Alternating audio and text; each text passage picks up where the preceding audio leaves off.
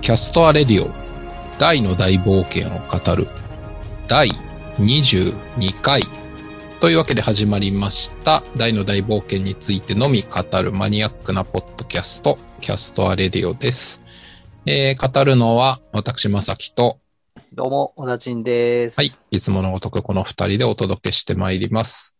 というわけで、えーは第い22回となりましたが、先週の放送はご覧になりましたかはい。いましたよ。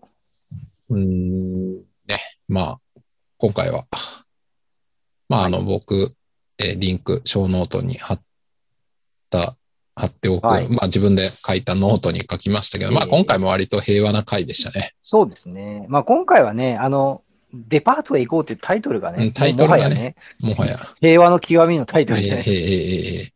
ええなんなら大の大冒険史上一番こう平和なタイトルなんじゃないかっていう。ええうんですね。バトル要素ゼロっていう。なんならあれですよね、この後なんかちょっとこういう感じのって、こう、どんどん減っていく傾向じゃないですか。うん、ほとんどないですよね。ね、買い物シーンとかって、うん多分ないですよね。うん。ないんじゃないですか。ですね。でなんかあの、大の大冒険、あのー三条陸さんが、あの、えー、何でしたっけな、大好き TV か。確かはにあの番組で、あの説明されてたんですけど、はいはい。なんかやっぱその大の大冒険ってドラゴンクエストをその、当然題材にしてるんで、はいはいはい。あのーこうドラクエ的な、その、要素はいはいはでい。こういうなんかその、バトルだけじゃなくて、こう、いわゆるこう、アイテムとか武器を探しに行くとか、はいはいはい。言ってましたね。そうそうそう、こういうシーンを、その、時々その話と話の間にその挟み込むようにしてましたみたいな。はなんかそれによってこう、ドラクエ感を、あの、思言っいてま出したしねてもらうみたいなのをね、ましたね。まあ、まさにそういう話ですよね。うん。まあ、というエピソードだったわけですが、この、まさきさんのノートのタイトルが、スラマンとスラタピっていう、もうね、もうパね、ワーワードに二大巨頭で今回、いやもう、ね、なんか、今回印象に残ったのは何かって言われると、スラマンとスラタピかな、みたいな ね、感じでしたね。なんかあのーデパートについて、はい。レオナが、デパートといえば、まずはデパ地下でしょって言って、あ地下に行く言ってたっていう、言ってた。なんかそのデパートといえばデパ地下って、なんか、いや、これね、僕思ったんですけど、なんかあの、ベンガーラのこのデパートっいやいて、はい多分、レオナも一回しか来たことがないっていうセリフがあそっうて。そう、子供の頃っていうかね、昔来たみたいそうなそ。で、この時代って、大の世界って、当然テレビとかインターネットとかもないわけで、ないですね。そのデパートに着いたらデパ地下っていうのは、なんか一体どういうカルチャーとして、どうやって、その、レオナに届いたんだっていうね。結構無理ありますよね。そうそう。急に現代色が入ってきたと思って、入りすぎじゃねえかっていう気がしますけど。なりびっくりしましたね、そのセリフは。僕もね、それはぎょっとしました。はい。うんデパ地下って。はいなんか、そういう意味では、あの今回、そのスラマンとスラタピもそうですけど、うん相当今回の回は、やっぱその、大の大冒険史上、最も平和的なタイトルの回であるがゆえに、なんかこう、制作陣も結構遊んだなっていう、そうなんですよね。ね。割と好き勝手にね、いい意味で好き勝手にやってたような気がします。なんかその、ドラクエ的要素として、そういう武器探しとか、なんかそういうのそうですに出かけるっていう、もともとのその三条さんの言ってはいる、はい。この、この話の位置づけと、なんかその、今回のアニメ制作として、そのドラクエの要素をだいぶ盛り込んできてるじゃないですか。だいぶ入れましたね。ゲーム要素をね。ゲゲームの、はい。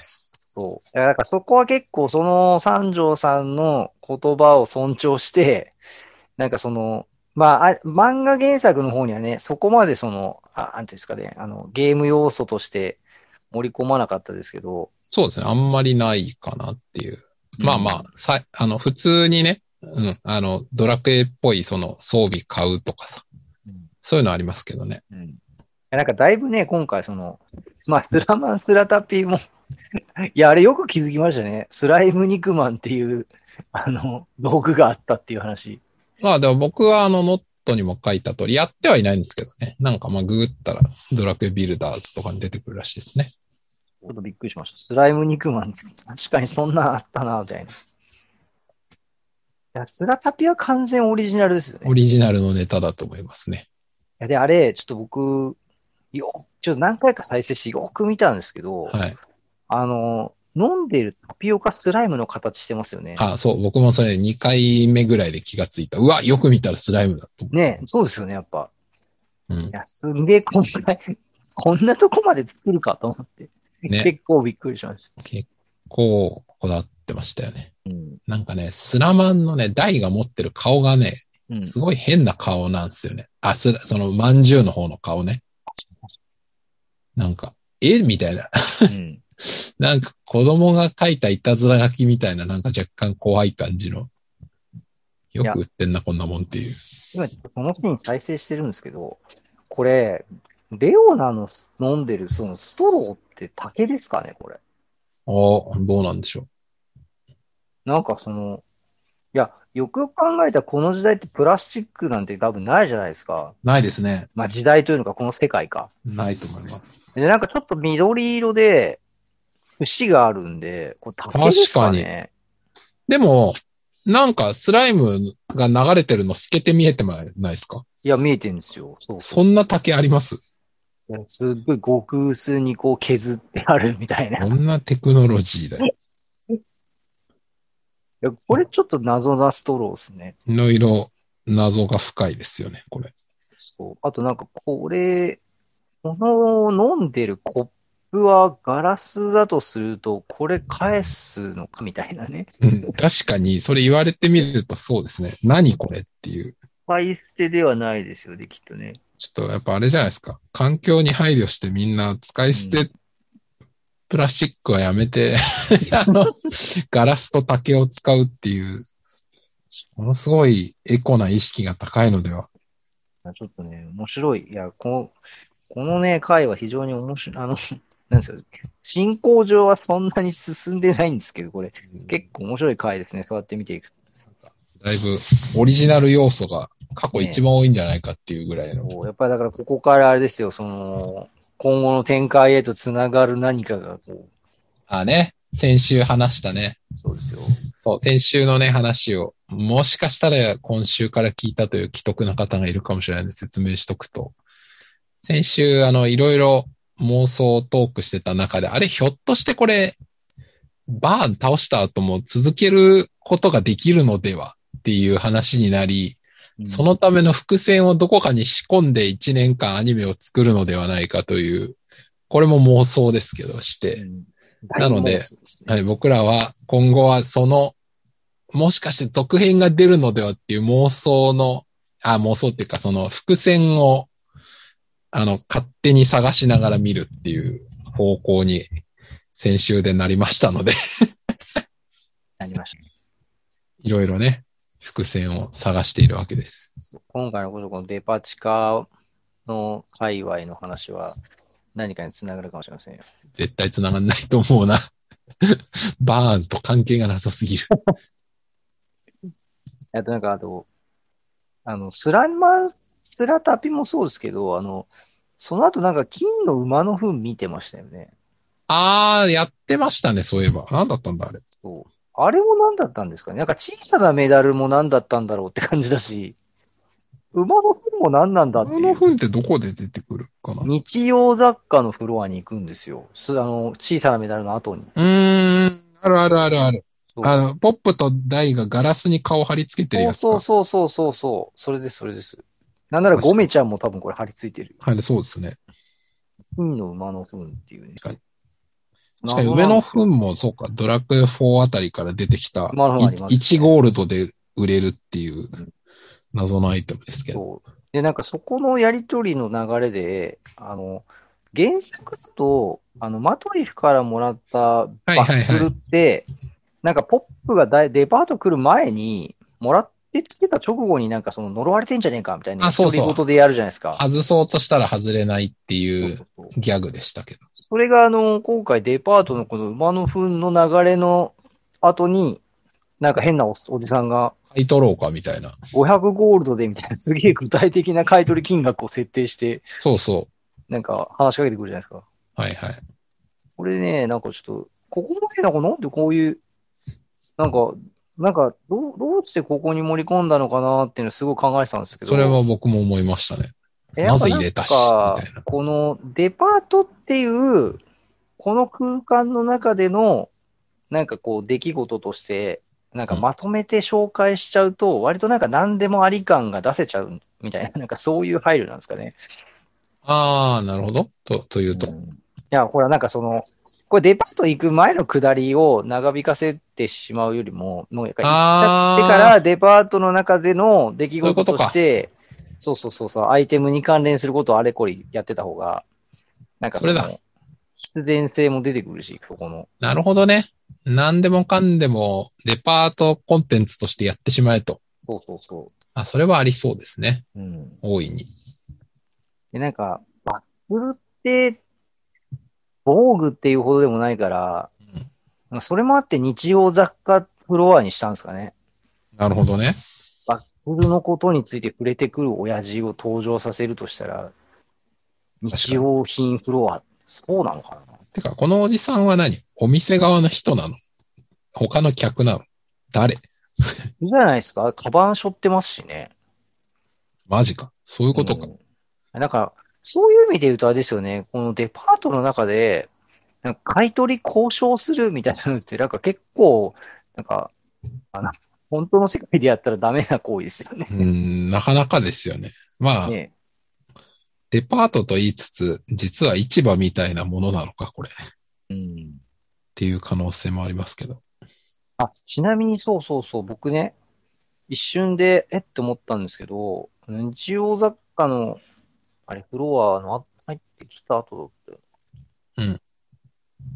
ね、あ、違うかじゃないか、ちょっと待って。なんかね、一瞬ね、ナバラとメルルが映るんですよ。あの、じ、登場す、後で喋るより前にってことそうです、そうです。えー背背景にね、あのー登場するシーンがあるんですよ。あれ、どうだったっけな、ちょっと待ってください。うーん。えっとね、えっとね、日用雑貨に来て、馬でしょそのあたりってことその後ね、あ、あお本じ当ださんがおそううん話しあかの、け買てい、くる。買い取ろうかっていそうそう言そっうて。きた人の右側にいるね。そう、いるんですよ。ナいバラますとメねル。ルがっつりいますね。そう。あのー、もともと原作だと、あのー、げえっと、ドラゴンキラーのオークション前にやめときなーから最初じゃないですか。そうですね。えなぜかこのフロアにいるんですよ。いますね。そう。ちょっとね、これもね、なんか、なぜここに一瞬登場させたんだろうなと思って。確かに。謎ですね。そう、ちょっと謎でしたね、こいれ。ろいろ謎ですね。うん。そしてあれですよ、あの、ドタマ金槌ね。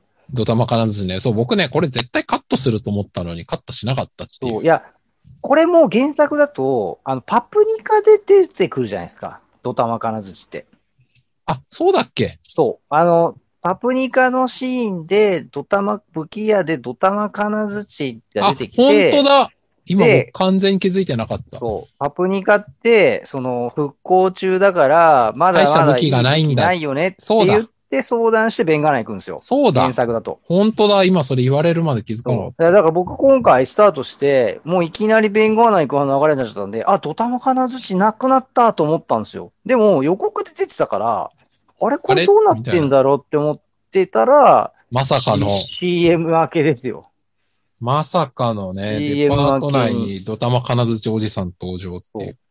そしてなんかもう、い今ならもう一個つきますみたいな、なんかあの、通販的手法で売ろうとしているっていうね。確かにね。確かに。しかもね、セリフが微妙に違ってて、元の漫画だとなんで受けなかったんだろうなんだけど、このアニメだとなんで売れなかったんだろうっていう、実は一文字変わってるっていう。あ、本当だ。原作だとおじさんただの受け狙いだったのに。確かに。に。香港デパートだとちゃんと売ろうとしてるっていうこの違いがありますけど。確かに。なんで売れなかったんだろうって言ってる。 やっぱ受け狙いだとおかしいからかな。確かに商売、商売じゃないもんね、もうそう、受け狙いだとね。確かに。ああと、あそうそう、あと俺、まさきさん書いてくれてた、あの、えっと、漢字の表記あ、そうそうそあれね、あの、ベンガーナのデパートの看板も漢字表記でしたね。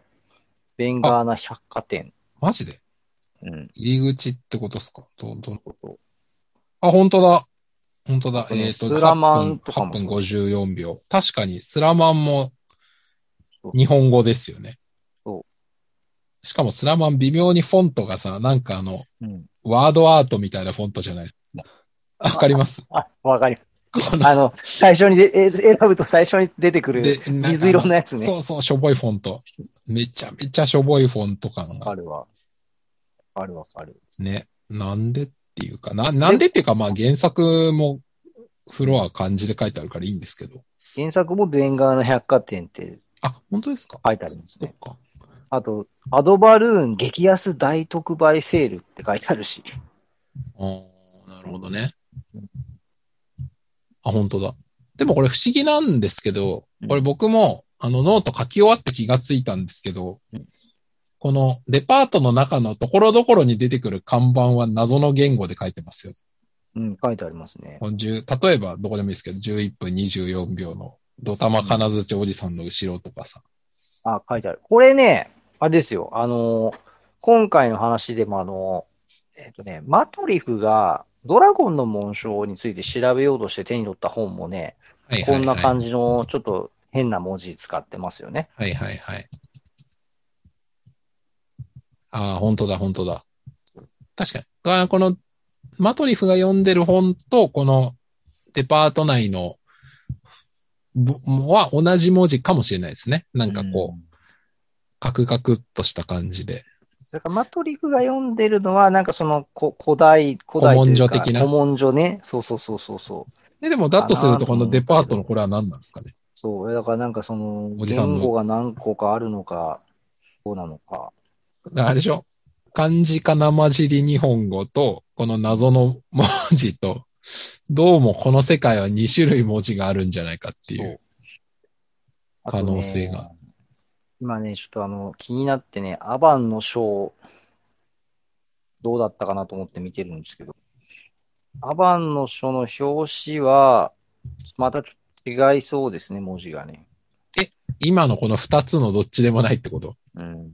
マジでいや、なんか、非体っぽい感じで書いてあるだけなのかもしれないけど、この謎の文字の筆記体うん。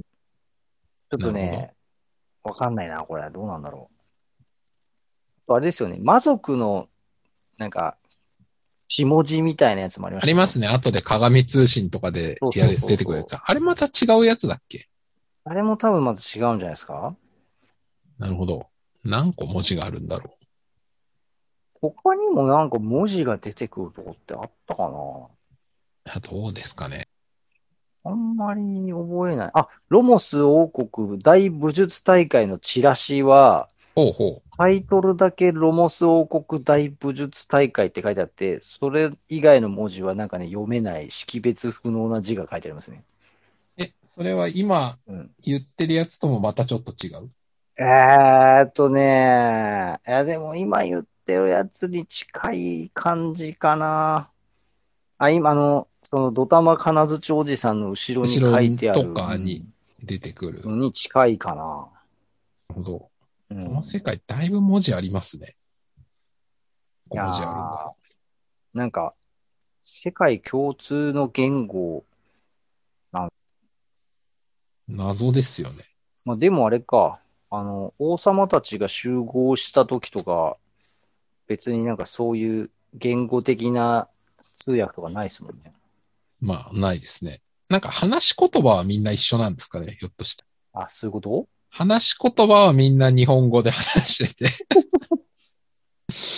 話し言葉は日本語なんだけど、そういうこ書き言葉はいろいろあるうん。謎の世界。と謎の世界。言語的にどうなんですかね。確かに、確かに、あれアバンって、大たちの家庭教師やってた時って、なんか、黒板みたいなところに書いてましたよね。なんかあれは日本語書いてたような気もするどのうでしたっけいや、どっちだったかななんか、どこだっけ気がする。なんか説明してるシーンありましたよね。うん。あ、でも呪文の名前は普通にカタカナで書いてますね。書いてますよね。ヒャド、ヒャダルコみたいなの普通に書いてますね。はいはいはい。他にも。あアバンの、あの、こういうものでございますっていう自己紹介は完全に日本語漢字で全部書いてあはる。いはいはいはいはい。うん。ですね。まあ、だからあれですね、そういう意味で言うと、まあ、作品としては当然なんでしょうけど、その、読者にちゃんと読んで見せなきゃいけないところは、うん。日日本本語語で書いて、書いてて。別に読まなくてもいいよっていうところは、なんかその大の大冒険世界の言語で書いてるみたいな、そういうことそなうんです。ね。まあ、ぶっちゃけそういうことなんでしょうね。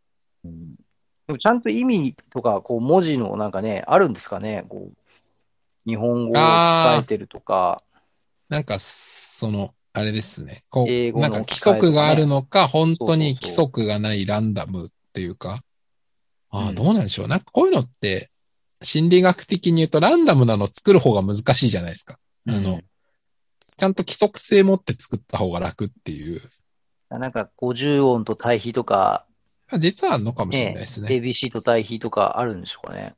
ちょっともしかしたら三条先生に聞いたら教えてくれるかもしれないですね。実はだい大の世界の言語を作ってありましたみたい実はね、な。ありそうだな。そうですね。そのぐらいはやりそうですよね。やりそうですよね。ねそれは、興味がありますね。それ言うとね、あれですよね、ハドラーとかね、その、魔王軍とも普通に会話してますからね、彼ら。あーっと何あー、魔王軍側も人間たちもってことそうそうそうそう。いや、なんかそういうこはいと、はま、魔族の通信文字を使ってますね、みたいなので、はいなはんいかそはいの、あアバンじゃなきゃ読み取れなかったみたいなシーンあったじゃないですかうん。うんうん。でもなんかそれを使っているにもかかわらずうん、普通に会話したら喋れちゃうじゃないですか。っていうかあれですよね。それ、うんもうちょっと突っ込むと、その、わざわざ通信文字で送るんだったら読める文字で送んなきゃダメです よね。コミュニケーションって相手にわかる言葉で書かないとダメなんで、確かに。非文字で書いちゃダメなんですよ。 確かにどういうこっちゃって感じ。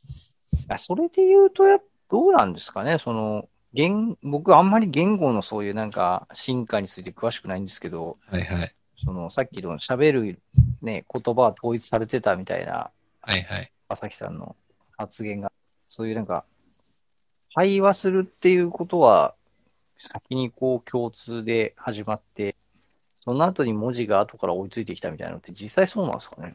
あー例えばだってあの、韓国のハングルとかは、音はもうあったところに後からあの、自分たちのハングルを作ったんじゃなかったですかあ、人そうかそ工う的か。に。あの音声言語はあって。だ日本語だってもともとはあったところに漢字を無理くり当てはめてみたいうんうん。な成り立ちのはずなんで。まあ音声が先って文字が後から作るっていうのはよくあるんじゃないですかね。人類の。まあ、そうすると、だから世界的に共通、魔族も含めて共 通の音声言の言語があ音っ声て。で喋ってて、それをそれぞれのうんそれぞれの文化で。文化で文字にしたと。めんどくせえことやってんな、 おい。まあ、でもなんか今回、その、まさきさんのノートにあの、動物がこの世界にとってどういうそうそう存在かって書いてたじゃないですか。書いてましたね。あれも結構面白い視点だなと思いました、僕。なんかね、うん。謎ですよね。馬いるんだ、みたい なうん。あ、馬みたいな。普通の動物出たのこれが初めてでは、みたいいや、それね、僕も、それさっきノートを読んで、いや、本当に他全然動物って出てなかったっけと思ってね、ちょっとね、な。見返してみた。ねいや、見返しをちょいちょいしてるんですけど、いや、なんかほら、あの、ネイル村とか、なんか、ああ、あっちとかいそうじゃないですか。いそいないかなと思って、う。うん。えなんか、なんか、何かの餌を運んでみたいな、あったっけね。どうなんですかね。あねまあでも、普通に考えると、肉料理とか食ってそうだから、なんか、うんいるんだろうな。牛とか、うん鳥とか。ですよだから、牛はゴーゴンヘッドみたいなね。でも、魔物食いたくないで しょ。やばいでしょ。いや、確かに、そうそうそう。いや、そこね、だい確ぶかにやそのばい世界観ですよ。ねあの、大ガラスとか、ちょっとこう、捕まえて食うみたいな。やば。それ、ビエ、結構ダークですよ。ビビエ的な。それ怖いよな。なんかそ、ちょっと待って。大ガラスで思い出した。何を。前回、前、前々回でしたっけあの、あ祈願城が動くシーンあったじゃないですか。はいはいはい。あのね、祈願城が動くね、直前で、カラスがね、出てくるんですよ。バタバターみたいな。そう。それはね、いたいた、カラス。それは魔物じゃなくて鳥。そう。大ガラスじゃなくて、普通にカラスでした。えー、よく見てます。え、それはアニメだけそ原れね作、でも。僕見たのはね、アニメは少なくともそうだったんですよ。原作はどうなんだろ原作はちょっと今見てみましょう。原作は、頑丈動くシーン、多分ね、カラス出てこなう。い。いるほなどい。うん。じゃあ、アニメオンリアニメオンリーですね。ー。なるほど。ほとんどいないですよね。いやー、そうだな。確かにいないな動物が出てきそうなんて、なんか序盤、なんかネイル村ぐらいしか、パッと思い浮かばなかったけど、まあ、そんなもんでしょうね。かな多分ない気がする。あとは、ポップの故郷のランカークスとかあー、なるほど。そうありそうっちゃありそうですね。ランカークス村って、最高圏はどこだここの辺。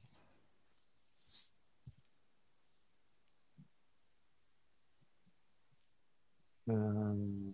あれ違うな。最強圏はどこだこれの後だ。ダメ。なんかあんだ。ダメだ。追いつかない。まあ、まあ、とりあえず、ほとんどいないってことですよ。ね。そうですね。動物は動物はいない動いでも馬車が出てきたっていう。馬車は出てきた。だから、この世界における動物とは何なのか、うん。全くよくわからない。うん。人間、人間はでも、馬をピシピシやってるってことは、家畜はどうやら使っているらしい。うん。どうやら。うんだが、それが、どれぐらい、ね、普及してんのかとかわかんないし、うん。他食べてんのかとかもわかんない。どうなんでしょうね。いやー、確かにマトリフは釣りしてましたね。そう。魚はね、いるんですね、この世界。で木も生えてるから、植物もある。うん馬もいる。うん、それ以外はよくわからない。ドラクエのゲームだと動物って出てこなかったでしたっけうーん。なんか猫とか出てきた。猫とか街にいっぱいいるし、あの、あれじゃないですか。あれドラクエ4に出てくるパトリシアとかって一応馬なんじゃないのあれまあモンスターじゃなまあくでて。すね。賢い馬みたいな感じでしょうん。あと、ドラクエ11ではあの馬のレースとかありましたからね。おーうん。なるほどあれはラーミアは動物ラミアは聖獣でしょ定獣か。聖なる、そうか動物じゃない。多分ね。巨大な鳥じゃない。たあれは。あ、よく見たら今、あの、え祈願城とあの、なんだ、祈願城が攻めてくるところであのはい、なんだ、ベンガーナ軍の人たちが馬に乗ってる。騎兵だ。キーめムでっすね。ちゃ馬に乗ってる。ああ馬に騎乗って確かにあの、出引っ撃張しっててる。きますよね。うん。意外あと馬馬は、使わ馬れてる使ってるな。軍用にも使ってるということが分かりました。まあ、ゲーム世界でも馬車はありますから、やっぱまあありますもんねしうんまあ、いても自然ですよね。なるほどね。謎だな。馬はいる。不思議だな。確かそんなあたりが気になったところかな。あとあれですね。あの、やっぱり今回はね、あの、レオナのコスプレシーンがね、あーね、そこも今回お遊びでしたね、だいぶ。あの、規定が入るかと思われた、あの、漫画原作だとね、あの、あれ多分あれ危ない水着ですかそらうね。そう、危ない水着みたいなやつですね。あの思わずポップがそんなハレンチな格好をして、みたいなコメントはいをぶつけていく。ありますね。で今回は、あの、結構ゲーム準拠の装備が多かったですよね。あーね、僕ちゃんと見てないけど、あの猫はそうなんでしょ猫そうですよ。猫あ、てか、そまれ以外ずあれですよね。あの、最初に出てきたのが、その、天使のレオタードっていう、はいはいはいはいはいはい。あの、あれはゲームだと、あーどこ4からかだろう5ぐらいからなあんかるやつ。 5で確かなんかあの、勇者の、勇者で、勇者じゃないが、主人公の娘の最強装備とかだった。はいはいはいはいはい。天使のレオタードはね、ドラクエ4からあるみたいね。そうですか。かなあ、でもわかんないですかリメイクの4かもしれない。もしかして。ちょっと、ファミコンの4じゃないのかなわかんなあいれけど結。構強いんですよね。強いんじゃないあ、5で登場したって書いてますね。小ノートに貼っときますが、この、みたいなサイトには。え天使の、ちょっと今、天使のレオタード、ドラクエって画像検索したら、あの、これ、実物コスプレしてる人がいてちょっとびっくりしました。いるんだなー、うん、なんか、コスプレ作りやすいのか、だろうか。よくわかそうらじゃなないいですか、きっと。あ、でも確かにあれですね、天使のレオタードは、あの、最、最新って言ったらいいんですかね、あの、星のドラゴンクエストで使われてるやつが、はいはい。かなり今回のレオナのしたやつにビジュアルは近いそうですね。まあ、その辺はあれなんですかね、一応、ゲームコラボ的な部分あるんですかね。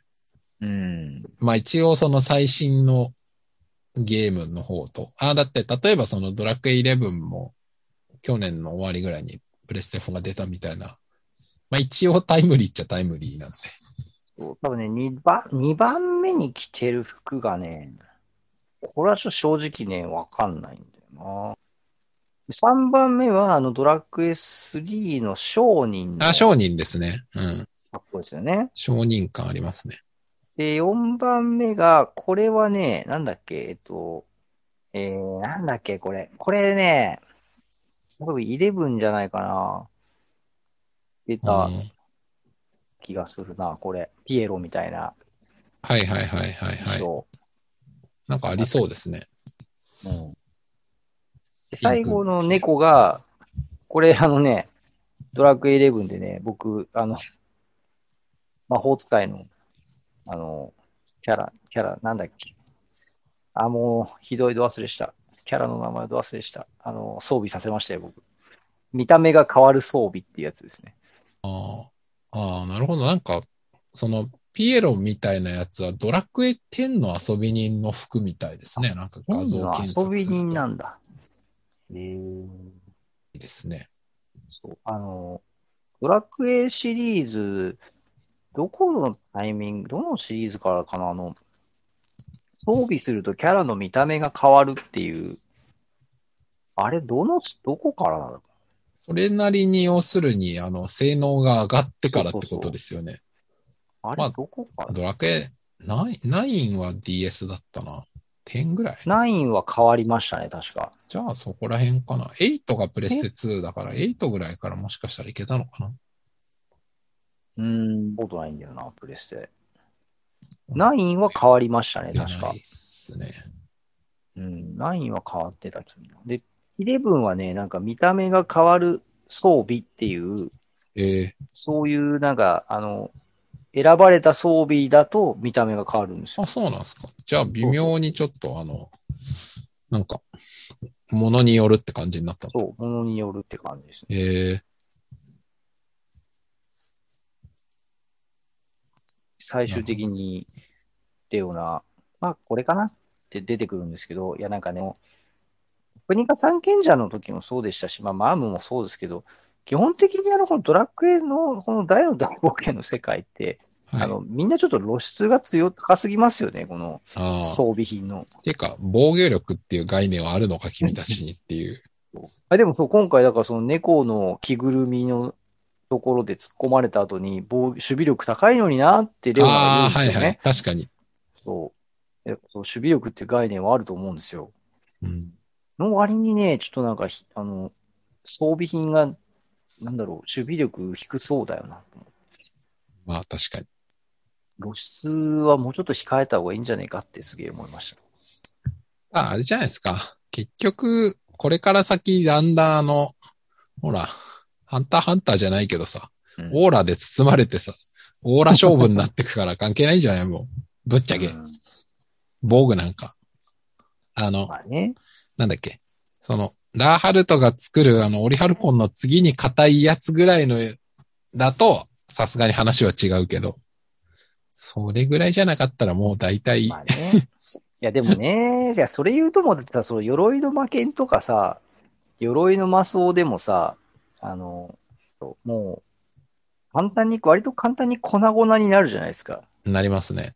うん。あの、それ正直ほぼ、なんだろう、防具なしで戦ってるに近いですよね。ああ、まあね。まあでも、壊れることで一発ぐらいは うん。和らげてるんじゃないですか。 ああ、その、ですかまあ、あと何か呪文耐性っていう考えあ方まあねはある。の。それはあるね。あの、あの魔剣の金属はうん呪文耐性が鬼強いですからね。あそうそうそう、僕ね、ちょっと原作で、すごいところに気がついちゃったんですよ。なんすか。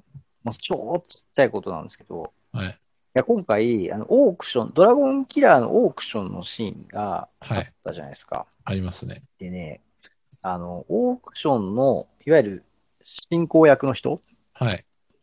えーまあ、デパデパートのはい。側の人ですね。側の人。これね、あのー原作だと、うんあの、えー、オークション開始前に、大たちに、はい。うん。あの、こちらはオークションですよっていうふうに案内する人が、はい案内その案内する人と、えーその後、オークションで、うん。あの、司会する人が、実はね、別人になってるんですよ。へえ。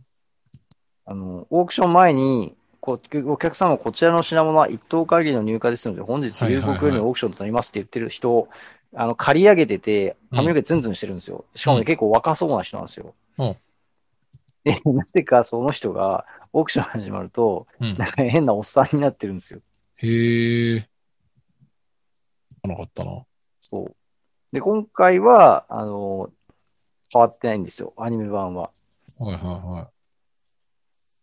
むしろ原作の方がなぜ変わってたってい。そうう、原作の方がね、 なんでキャラ変、しかも、あの、たった1話の違いの中で、なぜこんなキャラ変をしたんだと思って、そう。ちょっとね、不思議だったんですよ、見てて。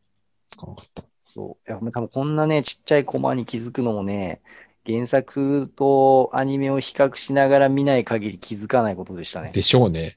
うん。それはそうです。まあだから、アニメの方はね、明らかになんかその、これ必要なのかみたいなのは、あの、自然な感じに揃えてるっていうことなんでしょうね。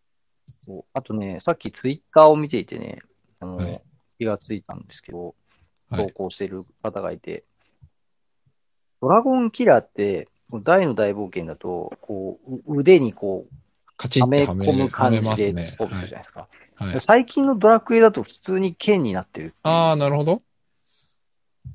これだからどっかのタイミングで、あの、なんか変わったんですね、デザインがね、ゲーム内では。これね、全然僕気づいてなこかっれたんですよ、、え、ね。昔のドラクエの、えっ、と、公式イラストとかだと、この手にはめるタイプなんですかね。あどうですかねよよくわかんないけど。ちょっと検索しましょうかドラゴンキラなんか多分昔の攻略本とか見たら、ー。そうなの、んドラゴンキラー。あー、ドラクエ3のなんか、ドラゴンエ、ドラクエ3ああ、ドラクエ3のこのなんかツイ、ツ大イのート、大冒険古い画像を準拠ですツねイして、なんか、そうですね、握り込む感じになってますね。うんというか、この多分攻略本があるから大の大冒険の方はこれ準拠でやってるんでしょうなんね。でしょうね、きっとね。でドドラクエ、これ11かな ?11 はもう完全に剣ですね。今ね、ファンっていうドラクエのウィキによると、ドラクエ8以降は普通の剣だって書いてますよ。 8以降なんだ。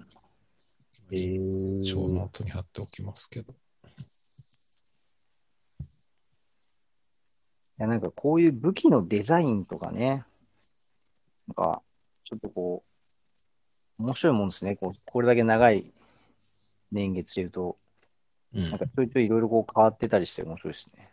や、面白いですよね。はい。個人的には、あの、ダイが持ってるあの、鋼の剣が、うん。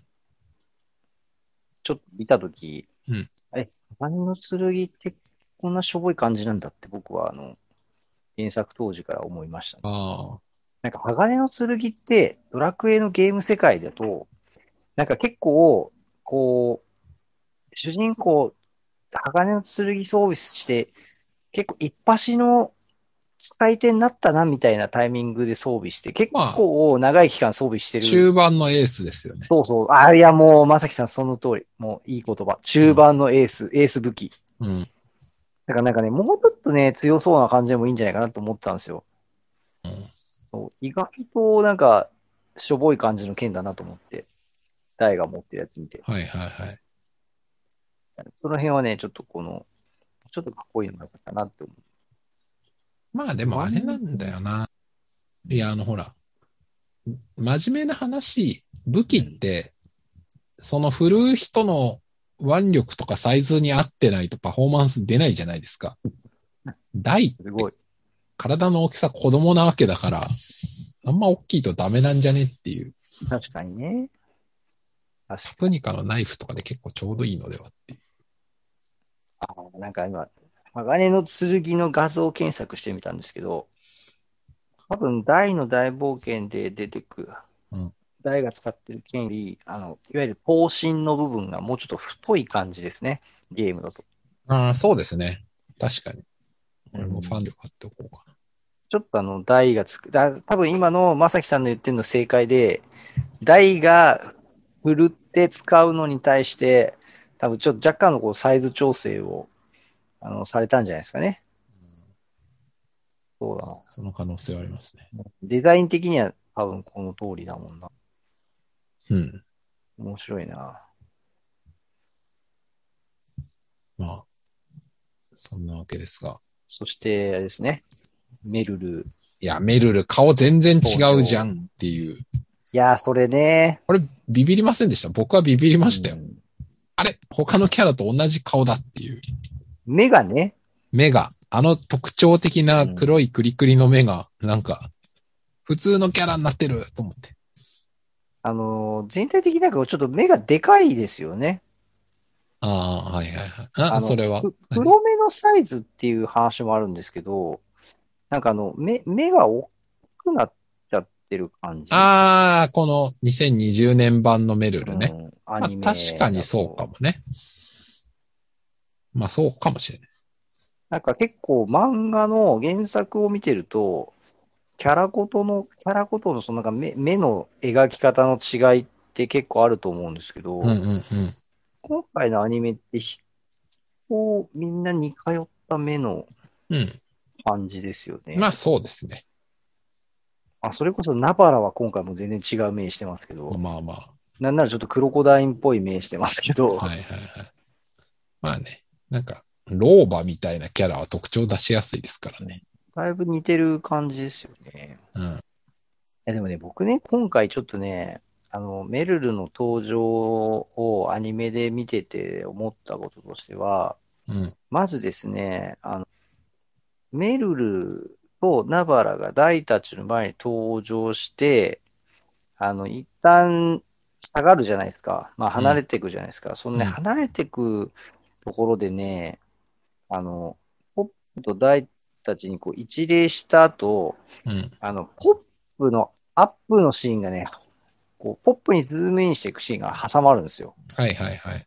ね、ここね、やっぱね、あの、結構印象的で、あうん漫画でもね、一応描かれてる、原作でもね、描かれてるんですけど、あの、ちょっとね、違う感じなんですよね。ほうほあ、じゃあ、違う、ごめんなさい。あ違いました。原作だと、あの、ほら、えっ、と、なんですちょっと、あっちの、ああ、あっちの若い方の子はちょっと美人だったよなっていうだけで終わってるんですよう。。はいはいはい。今回ね、なんか一瞬ね、そのポップがね、あ、違う、違うわ。その、そこの後か。その後だ。んうんちょっと今なんかちょっと混乱してる。時系列が混乱してる。あれでしょえーあの、あんたらにそんな武器はいらんよって、め、あの、ナバラが言ってすんませんっていうとこじゃなくて。あ、そうそうそう、それそれそれ。あ、それだから15分40 40秒とかその辺でしょあー、違う、もうちょっと。んえっ、とね、違そうな。 15もうちょっと、分もうちょっと前か。ん15分10何秒ぐらいのとこかな。 15分10秒とかあ、すんません。はいはい。水晶玉持ってすんませんではそうい。そうそんそれがう。そう、ポップを、ポップ、そう15分10秒のとこで一回ポップと、ポップがね、こう、クローズアップされるんですよね。はい。え、これね、やっぱ、あの、この後ほら、ポップとベルルは、非常に終盤で大きな展開を迎えるじゃないですか。はい。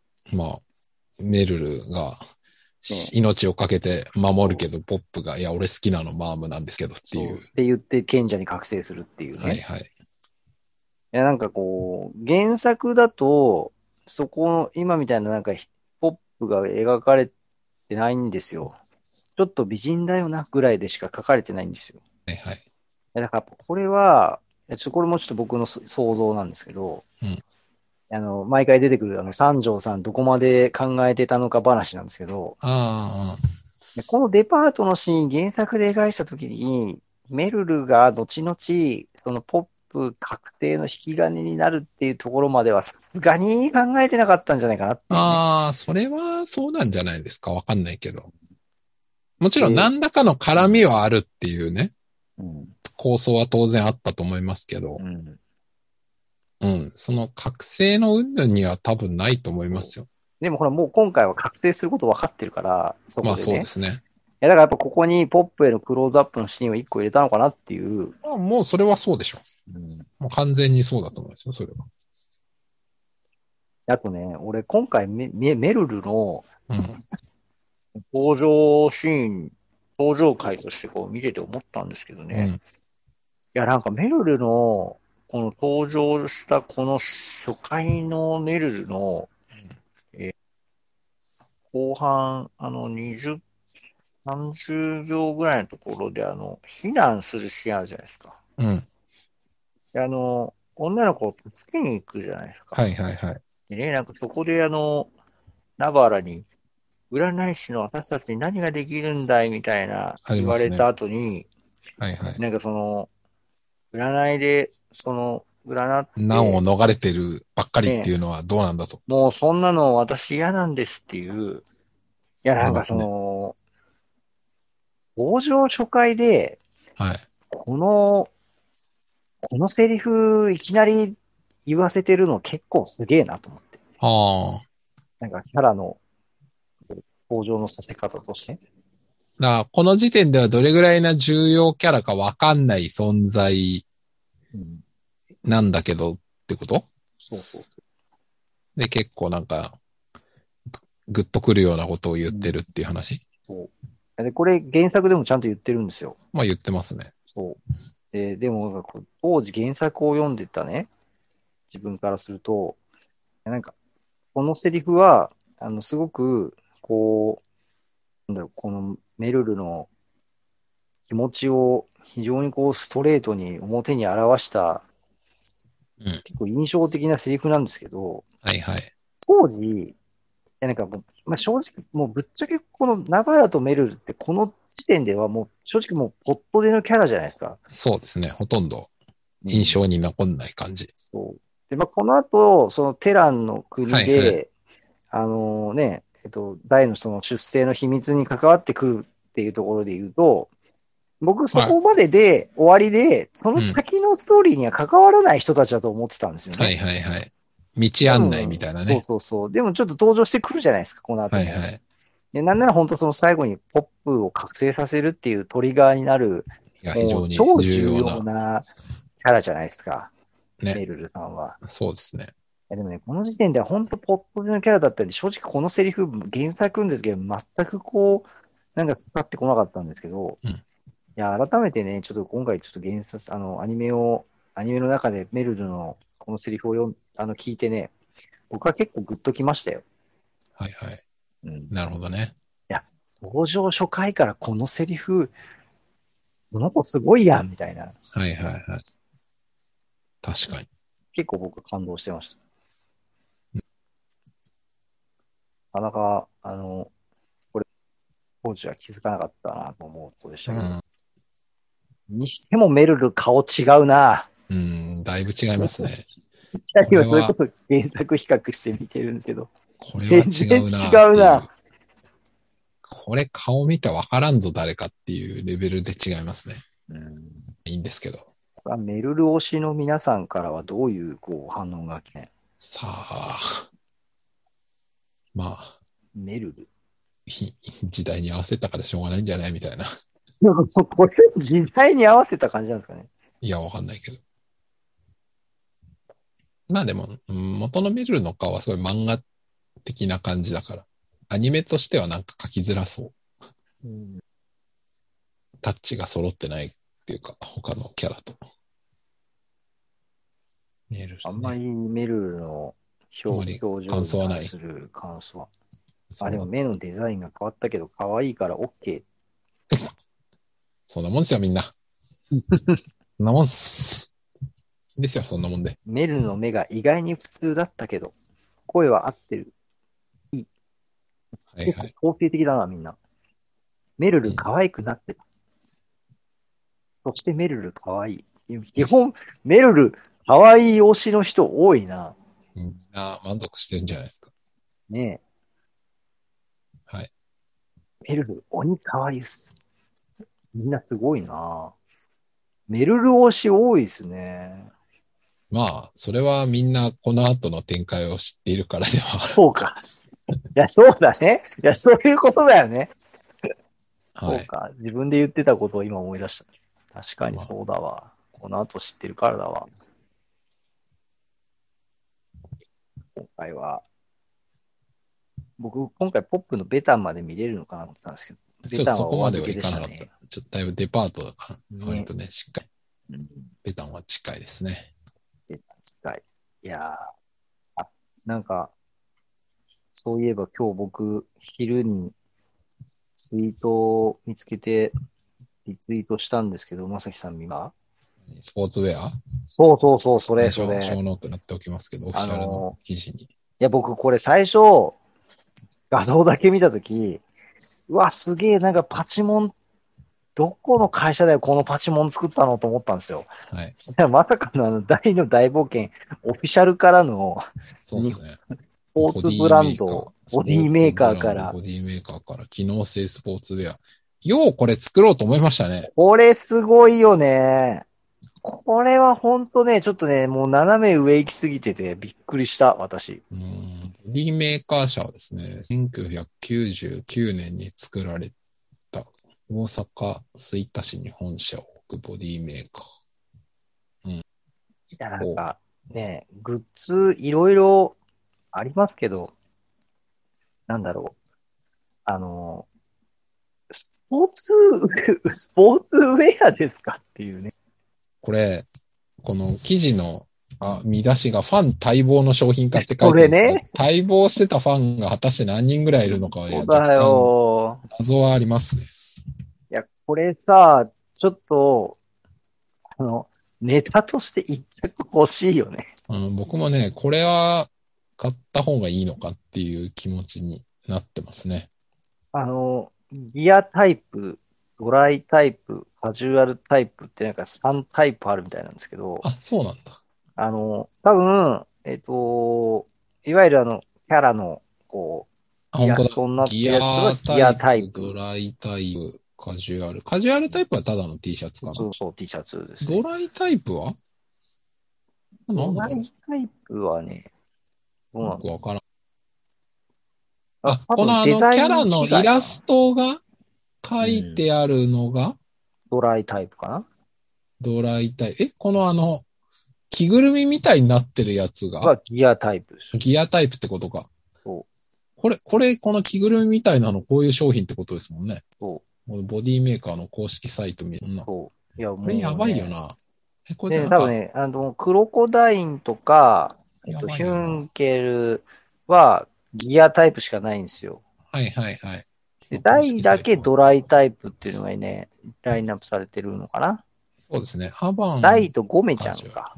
ある。そうですね。クロコダインとヒュンケルギアタイプしかないですね。そういや、これさ、まずね、ちょっと、ちょっとも物申したいのはね、クロコダインはね、ギアタイプ、あの、もう、お相撲さんとか着ないと、あの、クロコダインになれないよねあっていーなるうほどね。ね。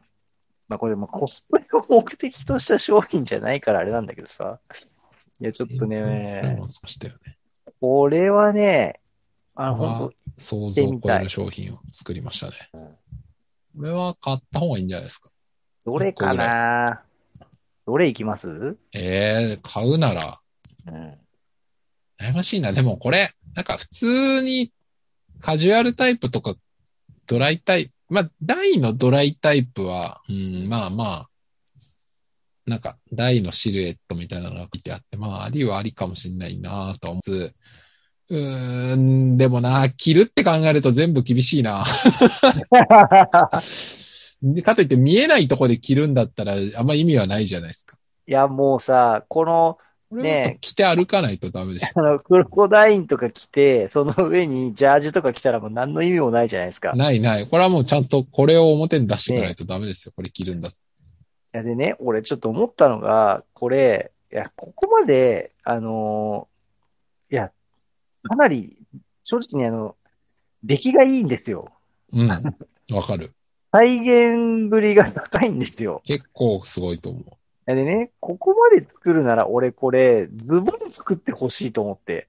それはあるね。確かに。このギアタイプでうんタイツっていうかね。そうそう、タイツ、タイツ。最近ほら、スポーツ用のそういうあるタイツって男性でも結構ね、あります着るじゃないですか。うん。いやもうさ、だってポップとかダイとかアバンとかさ、もうこう完全にさ、こう上だけ着てたらなんだお前って感じじゃないです確か。かに、下欲しいな。言われてる、ねえ下まで行けばもう、ネタとしていい。そうそうそうそうそう。ありじゃないですか。いや、ありなのかわかんないけいやど。まあまあいいんじゃないですか。俺これ上だけで着て、着るのはちょっと、ちょっとなあとと思っはて。、ポップは頑張って、緑のズボン履いて、緑の長靴みたいなの履けばがん、なんとかなるかも。着るかなダイブ、ダイブ、うん、まあなんとかなるかも。いけるのかなユンケルは無理だな。これどんぐらい売れるんだろうなああ、全く謎ですね。だってさ、もうさ、あの、ポップの今商品詳細ページを見てるんですけど、はいはい。ドラゴンクエスト大の大冒険のなりきりギアがついに実現。アバンの 下で修行する魔法使いの少年ポなップりをきり本当だ完全書き下ろしで忠実に再現しました。このボディメーカーギアを着て、ポップになりきれって書いてあるんですよ。はいはい。うん。いや、だから、な、なりき、もうだからもうコスプレ商品じゃんっていうね。これあれか、この今僕もポップのそのページ見てるんですけど、なんか腰から上じゃなくて、なんかお尻のとこまであるっぽくないですかこれ。ーんこれどういうことだからなんかその、長いのこのボディギアっていうものっうて。ーんぐらい、お尻のちょっと上半分ぐらいまで隠れそうな長さ、丈な感じですよね。これを見る限こりれ多ね。分なんだろう。そのスポーツ、実際昨日スポーツウェアって言ってるぐらいだから、まあそこまでカバーすることで初めてなんか、うんまあその、何らかのスポーツ的な効果が出るっていう意味なんでしょうね、多分。でしょうね。まあだからそう考えると下作ってほしいって言うけど、下難しいんじゃないですか。いやでもね、あの、ボディギアで。商品の、ページを今見てるんですけど、他の商品のね、ペあーあジー、をは見いてるはんでい。すスけポど。ーツウェアの下ってあこりとまか。すよ、そあ、の、そうなんだ。下も。あ、本当だ。あるある。うん。あるな。だから全然作ってくれそうですけどね。なぜか上だけっていう。いや、もうね、 だってこの、他の、他のシリーズの商品と一緒に並んでるとこ見て、これ異常ですよ、これ。 このデザイいや、これさ、あの、ン。なんだろう。配給とか弱虫ペダルとかだったら全然わかるんだけわど、かる、わかる。今わか大るよ冒険っていうのが、わかるよ。ガラスのとかだったら欲しいもん、俺。あーね、うん。それだったらすげえ嬉しそうなんですけど、うん。なぜ大の大冒険って作ったっていう。で、あの、マームは作んなかったんですね、これ。あ、確かに。これ何ボディメーカーっていうブランドが男性向けなんですかよくわかってないあ、いけど。やね、女性向けの、あの、トレーニングウェアも売ってるんですけあそうど、なんだ。あの、女性向けは、あの、やっぱ本当だどちらかというと、ウィちょっメンズとって書こ、いうてあるなんていうんですか、あの、タンクトップ的なものとかの方が多い感じですね。ああ、本当だ。確かに。うんうーん。いや、なんなら天使のレオタード作っていただいてもね。確かに。いや、ちょっとびっくりですよ、このグッズは、本当これはすごいな僕もう、みつあの、ツイート見つけて即、 即リツイートしましたからね。あ、このボディメーカーの通販サイト見ると、ワンピースとかも作ってるんですね。本当ですかはい。この、機能性、メンズの機能性スポーツウェアのページ行くと、うんワンピース、ブルック、ハーフスリーブとか、ええ海賊機、ハーフなんとかとか書いてある。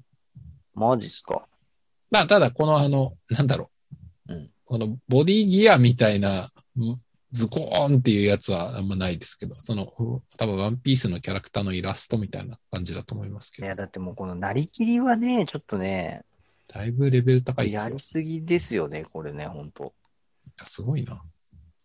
これ、いや、やっぱね、いや、ちょっと思ったんですけど、あの、今回結構大の大冒険、あの、いろいろこう、グッズとかも出てるじゃないですか。うん。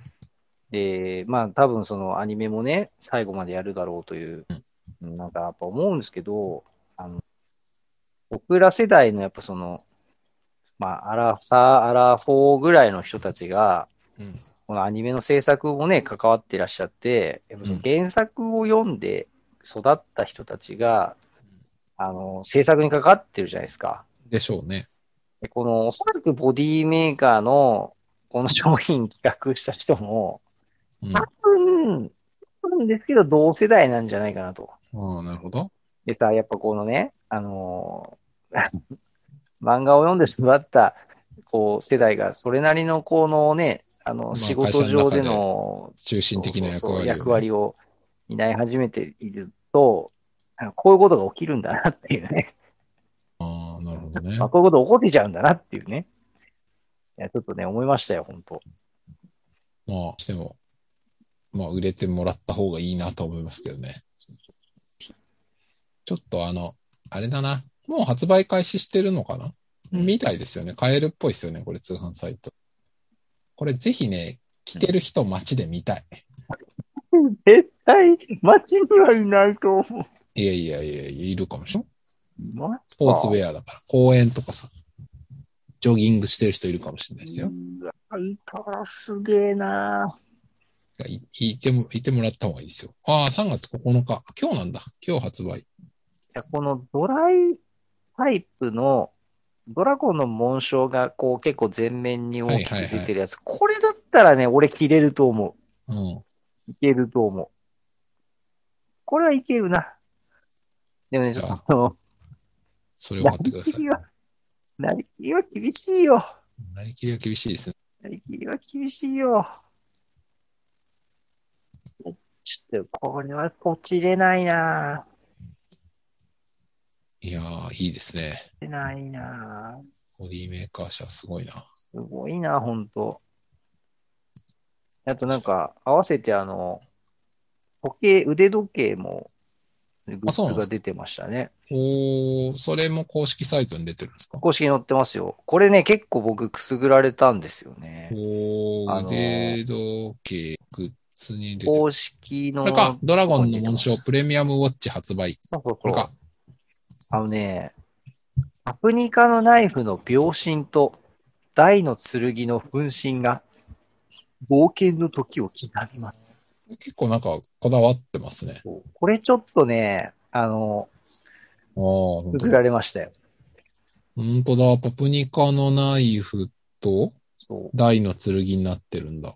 でね、あの、へ12え時のところのマークがね、アバンの印あ、で、本当だ。で、ドラゴンの紋章が書いてあほっんとてっていう。へえ、面白い。これはね、ちょっと惹かれましたよ、僕。これいいっすね。はい。まあ、いいとお思いま値す段もいい値段。29,800円。 29,800円。昨日発売。プレミアムウォッチ。結構いいお値段なんですけうど、ーんこれちょっと惹かれましたね、僕は。えー、世界限定950点だって。え、 950そんな限定品なのはい。こう、だそうで。す。ちょっと欲しいな買っといたらいいんじゃないですか。950個。限定なんで。で、あの、箱がね、アバンの書の箱なんですよ。本当だ。あーえーこれなかなかいいですね。僕とね。なかなか、なんでしょうね。いろんな方面のグッズが出てきます。あのね、あとね、あのお弁当箱がね、おう出てるけど、えー、あ、これか。2月19日の記事。ドラゴンクエストの大の大冒険ランチベッこれアミュね、ーちょズっメントとのタイミングを、もうちょっと早かったら、うちの、あの、子供の弁当箱になってたかもしれないですね。ド。でもこれさ、クレーンゲームで取らなきゃいけないんじゃん。買えないんじゃないこれあれクレーンゲーム商品のあー、違うかな。いや、なんか、あ、アミューズメント施設にあ違う登場って書いてある。 2021年夏頃って書いてますよ。アミューズメント用景品だから、やっ景ぱ品か。景品であり、かつ、今年の夏ですよ。でまだ先だ。ゲームセンター登場予定だから、あれですね。だから、プライズですす、ごプいなライあズ。これは。いや、ほんとあれだね、もうこの、だいぶす、先までいろいろと、もうすでに企画してくれていて、やっぱりこう、最後までやってくれるんだな感は、ここにも感じますね。なるほどね。いろいろグッズが。そう、そうね、そうそう。あとね、ツイッターで大の大冒険ってハッシュタグで、はい。ね。はい。まさきさん、僕のツイート、リツイートしたやつ、ちょっとね、ぜひ見てほしいんですけど、なんかあの、ポールさんっていう方がね、はい私のおじが作った鎧の魔剣と真空あーのこれねクオリティすごいから見てくれっていうはい投はいはい稿してて、すごそうな画像が。これ何で作ったんだっていう、何そこまで書いてないんですよ、これ。まあ、ご本人じゃないからね。多分。作った人じゃないから。段ボールとかそういうのを素材にして作られているのか何なのかわかんないんですけど、私もうほら、あの、原作連載当時って、まあその当時もコスプレの方々とかもいたんだろうとは思うんですけど、はい多分、なんか今ほどのそういう文化ではなかったんじゃないかなとまあ、そうですね。少なくと思もうネわッけですよ。人を通じて、こう、コスプレ画像をこう見せ合うとか、ね、ね紹介するなんていうカルチャーはないわけですからなねん。かこう、ここまでこう、細部に回ってディテールをこう作り込むみたいなのも、まあなんか、おそらくまだ当時なかったんじゃないかなと思うと、なんかうんこういう時代になってから、こうしかもその、おまあ、あある意味お金とかを、こう財力のある ファン層が本気出し始めると、なんかちょっとこう、想像してなかったようなとんでもないものいろいろ出てくるんだろうなっうて、ん。出さってききのそうグッでズすもね。そうですけど、あーまあ、それこそね、だから、コスプレとかも、もう僕おかしくないですけど、うんこのアニメがこれだけ大の大冒険とかもね、今やるようになると、ガチ勢がもう結構入ってくる可能性はありますね。ちょっとね、ああの、何でしたっけ、あの、次のコミケああ、でもコミケが今コロナでなかなか厳しそうですからね。どうなんでしょうね。夏ぐらいはさすがに。でもまだ厳しいかもね。わかんないけど。ちょっとコスプレ勢の大の大冒険のコスプレをね、レイヤーさんたちのね。まあ、なんとか放送中ぐらいにコミケが 開催できれば、ぜひ見たいですね。確かにね。はい。今回は、朝日さんの、アニメの話じゃないですけど、漫画そうそうそ漫画ね、漫画、えっ、と、読みましたよ。ちゃんと。買って読みましたよ。これは。えっ、とう。、煉煉獄、煉獄じゃないな極円ね、極円。極円。煉獄は決めてない わ。それ煉獄違う人だね。うん。いや、読みましたよ。感想はですわかりましね、たはい。あの、何が一番驚いたって、あの、最初の何十ページかは、あの、元々のあの漫画の大の大冒険の全く同じ部分を柴田先生の絵で描くっていう、あれ結構ビビりましたね。ああ、そうでしたね。そ、そういう感じで始めるんだっていう。うんうん。からの、あの、まあ、バルトスとブラスはいいとして、あの、なんか、謎の敵、中ボスみたいな二人ね。はいはいはいはい。面白かったですね。何でしたっけあの、ボストロルもどきと、あの、人面獣もどきみたいな。すごい、なんだっけ、トロルンの中では賢いガルガディアと、なんだっけ、ガルガディアと、あと、いい色木、木のモンスターね。いい色で。ギ、ギギルじゃなくてなんだっけ。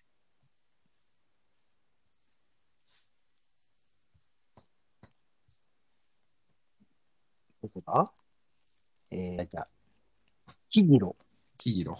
ガンガディア、キギロ、ブラス、バルトス。てか、ブラスもこういう感じなんだみたいな。 意外と、うん。あの、ハドラーに重要されてるん、重用さっていう、そうね。意外でした。なんかもうちょっと下っ端だと思ってました。うん。これもちょっと後から追加設定ですよね、きっとね。だまっあ、そうてだ、と思いますよ。あの、大の大冒険で、デルムリン島にハドラーが来た時って、なんかそんな元部下みたいな感じじゃないじゃないですか。ない、ない、ない。全然、なんかあんなやついるな、みたいな。うんだからこれはちょっと後付け設定でしょうね。このはいはい。面にあたっての。そうですねうん。あとね、このなんか、キキギロうとんガルガディアが、これなんかあの、ビートに出てきた敵っぽいな、みたいな。なんかあの、プライド高くてよく喋るやつみたいな。あ、冒険をビートそうそう、冒険をビートにこういう感じのなんえかー敵結構いたなと思って。あ、そうなんですね。俺、冒険をビート相変わらず読んでないな。なんかね、そんな感じ。だって、なんか、この当時のあんまり、なんですか、うんいけてないハドラーの部下にしてはなんか割とうん確賢そうっていうか、かにね。謎ですね。うん。あと、この時のアバンが、なんか、思ってるより弱いっていう。弱い ね。あれ、こな、んなもんなのみたいな。うん第一山の、その根本的な原理、要するに、あの、いや、脱力して疲れた状態でやればいいんだよっていう、あの、最初第に教えるやつを、ブロキーナに教えてもらうまでわからないっていうぐらいに弱いっていううん。これ結構驚きですね。確かに、万流盗殺法のね、こう、作り上げていくとこからっていうと、まあ、こんなもんなのかなっていう気もするし、うん、なんかイメージ的にはもうちょっと強かったんじゃねえかなっていう気もし、そうなんですよね。えでも何より驚いたのはね、あのマームの母ちゃんの忍者設定ですよ。レイラ忍者ね。レイラ。影女だっけ。いや影、これ謎ですね。影女レイラ。これはね、ちょっとね、びっくりしましたよ。結構ぶっ飛んでますよね、これ。うん、僕あれ思い出しました。あの、ゼルダの伝説に出てくるあの、ゼルダ姫があの、シークに、 あの、仮装してこうなんか、リンクとのこう先回りして、なかなか正体明かさないみたいな、あれを感じましたね。うんでもそれアバンがもう最初から見抜いてるっていう、ってう。いう、分かってないの、ろ過だけみたいな。そうそうそう。アバンやっぱその弱いまだそんな強くないけど、ただものじゃない感ね。頭のキレはものすごいですよね。戦闘能力が大して高くないっていう。あれ、アバンってもともとあれですよね。あの学者の家系とかっていうそう設です定ねでしたよね。ジニューアルケは、まあねだからまあ、そういう意味では、だからその、頭は冴えるけど、まだ武術はこれからっていううん。ところで言えば、まあ、この修行の旅がやっぱり重要だったっていうことだろうとは思うんですけどね。まあそうですね。レベル20ぐらいとかでしたよね、パキャラあなクんタかープロフィールみたいな確かに。そうですね。てか、このキャラクタープロフィールもこれを復活させてるっていうのがちょっとね、うん面白かったですね。うん、結構グッときましたね。まあ。ただまあ、あの、普通に面白いは面白かったんで、さすがって感じで、さすが三条先生が。いや、やっぱあの、老子のね、何でしたっけ、あの、新しい病名が出てましたよね。なんとか何病だっけくるぶしつ、あれ、くるぶしつやつや病は元から言っ言ってる言ってる。原作でも出てて、その前にもう一個なんかね、出てきたんですよ。出てますね。なんだっけ。となんだっけ。土踏まずペタンコ病ね。あ、それそれそれ。 172ページ。それそれそれ。持病のチーフマーズペタンコ病。なんどれっていう。これちょっとね、もう予想、なんか多分狙い通り僕は吹き吹きましたね、ここで。当時からだと思って。ブロッキーな。人差し指一本で巻き割る。これはやばいですね。あの、脱力した一撃がすごいっていうのは、ちょっとわかるんですけど、うんうんそれがあの、なんか指を刃物化させちゃうみたいなのは、なんかちょっともう、それ、ちょっと違うこれ、北斗の剣とか、な北斗ん出るようになかって、バキのオロチドッポとか、そういう世界なんじゃないかっていう気がします。うんあとなんかあの、最近のでいくと、ワンピースのあの、死眼みたいなね、ああ、わかんないけど。そうなんだゆ指がピストルの弾のようにこう、相手を打ち抜いていくみたいな。いや、なんかちょっとこの、脱力して剣で、まあ、ちょっとこれ、 だいぶ行き過ぎてる設定だな。なかなかでしたね。なかなか、やっぱあいやの、この当時の老子相当強いっすよ。うん、死ぬほど強いっすね。うん。だいぶやばいですね。いや歌のハドラー、高レの時の秘宝でハドラー止めに行った時、あれ絶対倒せてると思うんですよねまあ、。倒せてるんじゃないですかう。んまあな、でもそこら辺ももしかしたら描かれるのかもしれないですね。なんかこう、僕らが散々言ってる、いや、ハドラー当時弱くねみたいな。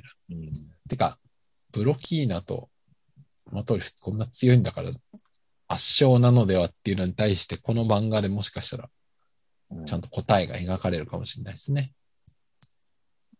ああとね、ちょっとね、今回ね、あの僕がい一番印象に残ってるシーンはね、あのアバンがアストロン使うとこですね。ああ、使ってますね。敵の攻撃防ぐのに。そう。で、あの、しかも一瞬だけ使ってる。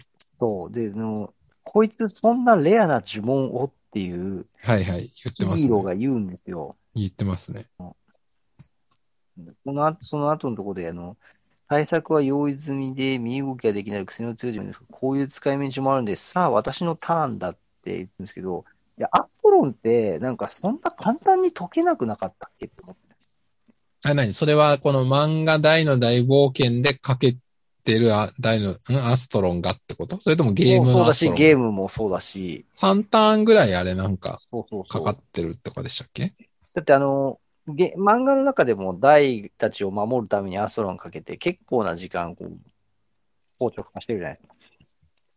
これ、割となんか攻撃受けて、すぐ戻って攻撃に移ってるから、うん。いや、なんかあの、あ、アストロン、そんな時代に使えてたっけと思ってね、面白かったなと思ったのと、あの、やっぱなんかその、ダイたちを守るためにアストロンってしてた、その呪文を、ちゃんと自分の戦いの中でもアバンは使ってたことがあるんだなっていう。ああ、はいはいはい。うん、なんかそういう意味でもちょっとね、これあの、印象強いでしたね。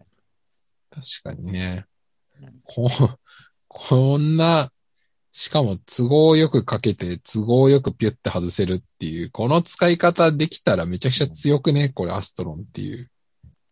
すごく強いこの、だって第一山すらできてない状態で、このアストロンの使い方できるってやばくないですかだからやっぱり呪文は相当の使い手だったんですよね、呪文は天才なんじゃないですか、やっぱこの人。剣術というか武術がいまいちっていう、なんかまだ。それで言うと、あの、ブレイザードを倒した後に、あ倒した後というか倒した時に、キュンケルが、あの、大のアバンストラッシュがその、アバンのそれを超えたんじゃないかみたいなセリフがあるじゃないですかうん。思うに、うんいやアバンに修行してもらって数日間、うん。まあその後、まあ、割とレベルの高い敵と戦ったとはいえ、まだ14、5歳ぐらいの、うん。大って10、 12、3ぐらいかなわかんないけど。レオナより下か、そううか、そうですよね。そのぐらいのね、少年が、まあそのドラゴンの騎士ではあるとはいえ、紋章の力を使わずに放ったアバンストラッシュを見て、うん。もうアバン超えちゃってるっていうのは、なんかやっぱそのアバンってそんなに剣は強くなかったんだなっていうそうっすね。ことなのいかなと。わゆる戦闘力、純粋な、うん。純粋な戦闘力が多分大して高くないんでしょうね。うん多分だから腕力で言ったらロカとかの方が断然上だろうなってういう感じですね。ん。なんかそのアバンストラッシュっていう技自体は確かにすごい技ではあるけど、なんかそのアバンという人が、やっぱその武芸何でもこなせますとは言うものの、やっぱなんかその戦闘力で秀でた存在には、そのな、なれ、なれなかったというかならなかった。うんうんうん。で、大の大冒険の世界の中で言うと、その最後にはその、どちらかというとそのね、ハジャジュボンを駆使して、そうっすね。ね、そのパーティーをサポートする人としての役割を確立するじゃないですか。そうっすね。だからなんか、いや、それ思うと、なんか、アバンって、まあ勇者、元勇者ではあるけど、そのな、なんか、それこそその勇者という、そのね、存在の持つ意味とか、勇者という存在の役割みたいなことでいくと、あの、マトリフが言った、その勇気ある、立ち向かっていく気持ちがあるものっていう、うん。なんか、そこはまだね、多分アバンはあると思うんだけど、その、戦闘能力的にはやっぱりアバンは、ちょっと勇者としては、あいなかった部分があったんだろう。ゆえにそそうっすねの、大たちとの、こう、パーティーを組んでいく上でも、あのね、死んだと見せかけてというか、知った上で、修行しに行ったんやな、みたいなね。はいはい。うん。いや、このちょっと、この物語がどう進んでいくのか、こう楽しみ。うんあ。結構その辺の苦悩みたいなものが描かれたら面白そうですよね。ああ、あんま俺強くねえな、みたいな。 そうそうそうそうそう。なるほどね。まあ、もしかしたら、まあ、三条先生のことですから。抜かりないのかもしれないまで。あですも、この第1巻の最後、第1弾でバッカーンとぶった切ってますよね。うん。そうですね。力の剣とか言ってますけど。これを見ちゃう、まあ、だから若さ、若さはまああるだろうな。うんでも、今思い出したけど、アバンが巨大な岩を運んでいたことを僕らは忘れてはいけない。第一山の第二修行させるときに、ヤバ腕力があったことを忘れていや、だからちょっとやっぱ海洋圏的なものが使えたのかもしれないですね。か、うん使えるようになったのかもしれないですけどね。うんバイキルト的なね、何かが。あ、バイキルトは、あ、いや、それはあるよ、まさきさん。バイキルト使えるよ、きっと。なんか、ここぞという時にはバイキルト使って強そうに見せているとか、まあ実際に攻撃力を上げていたのではないか。バイキルトはいけるよ。魔法大体何でもできる人ですから。それは間違いないわ。ドラゴラムとかね、アストロンできる人ですからね、バイキルト。どうなんだろうでもなんか、ゲゲーム的にはバイケルトとかルカナンとかスクルトって便利呪文としてよく使いますけど、うんなんか漫画で出すと割となんか興ざめしそうだから、 もしかしてないのかな うん。だってそんなんで攻撃力上がったら修行の意味がないじゃないですか。あでも、やっぱその、海王剣とあまあか、確かにそうね。ワンピースのギアセカンドとかが、確かになんか海洋圏とかうん。なんか20倍とか言っちゃっていいのそんな上がっちゃってっていう感じありますけど。感動で体痛くなるみたいなね、その、あまあリス確かクにはありますけど、デメリットが一応あるっていう。うん。まあそういうことか。まあ一応じゃあデメリットはあるけど、この世界にも存在してるのかもしれないですね。確かに。その可能性はある。いやー、ちょっと、あれですね、共に、こちらの勇者版と極限の極限の魔魔王王も、応援していきましょう。そうですね。まあ多分、僕らはこのコミックスが出た時に読むだけだと思うので、次 は4ヶ月後だと思いますが。だから7月ぐらいみたいな感じでしたね。あ、書いちゃいましたね。はい。まあなので、楽しみに。はい。そしてついにあの、私、あの、大の大冒険を全部揃いまして、おおめでとうございます。やりました。大冒険マンチョコね。約70枚おおだところで揃いました。ついに揃った。あの、今日ツイッターに全画部像並べた画像をちょっとあの、 70枚ぐらい並んでいるの。 74枚か、ぜひ見ていただければと思います。意外と揃えた人少ない。コンプリートでございます。自力、自力で揃えたって人少なそう。70メルカリ等は使っておりません。とかも、これ、投下、交換したって人いるかもしれないけど、なかなか自力でやった人はいないんじゃないですか。皆さんも、まだ売ってますんでね。そうですね。意外とまだ売ってますよね。そろそろ第2弾を期待したいんですけどね。うーん、そうですね。そろそろね、 YouTube とかさ、変わってくれてもいいですそようね。、 YouTube とかちょっとね、そうですよね。大の大冒険。そう、ちなみに今日僕ね、収録が始まるタイミングで、はいあのこれから収録するんで、はいあのといただければ紹介しますよって、ほ僕書いといたんですよ。残念ながら誰からもコメントが来ませんでう。し来なかったんか い。来た。いるやのかそうだ。いや、そうだって感じなんですけどね。もう、詩も聞いて何か思ったことがあったら、ツイッター等でお知らせください。じゃあ、僕も最後に、誰の大冒険マンとか、もう、ダジンさんがな、集めちゃったらもう僕もいいか な。うんもう、ダジンさんがコンプしておめでとうってことで、じゃあ僕も今日で開けるの最後にします。ぜひ、僕はあの、コンプ欲とかないんで。